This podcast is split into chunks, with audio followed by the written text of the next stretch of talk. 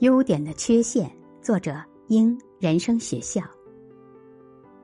十九世纪七十年代，美国小说家亨利·詹姆斯住在巴黎，与同住在巴黎城区的俄国著名小说家伊凡·屠格涅夫私交甚好。屠格涅夫从容不迫、笔调冷静的文风，深深打动了詹姆斯。屠格涅夫显然在每个句子上都花费了大量功夫。不断权衡、修改、润色，这种写作方式体现了他野心勃勃、善于振奋人心的特点。但在私交生活和社交场合，同样的特点却让屠格涅夫惹得朋友大为光火。有一次，有人邀请他参加午宴，赴宴前一天，他写了一封信向对方表明自己无法如期赴宴，但是没过多久。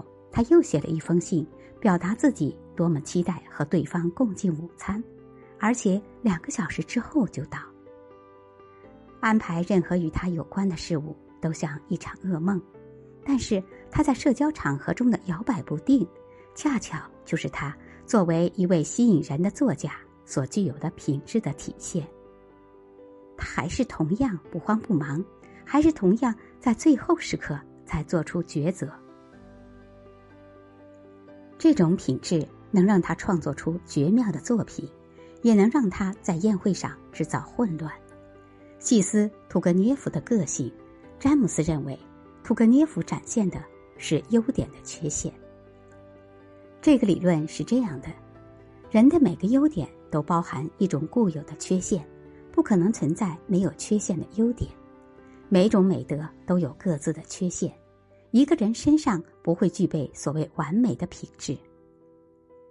这个理论能帮助我们在遇到特殊的危机时保持心神冷静，因为它改变了我们看待他人瑕疵、失败与缺陷的方式。我们的大脑往往会把优点与缺陷分开来，把优点看得至关重要，而把缺陷看成畸形的附加物。但是。缺陷其实是优点的一部分。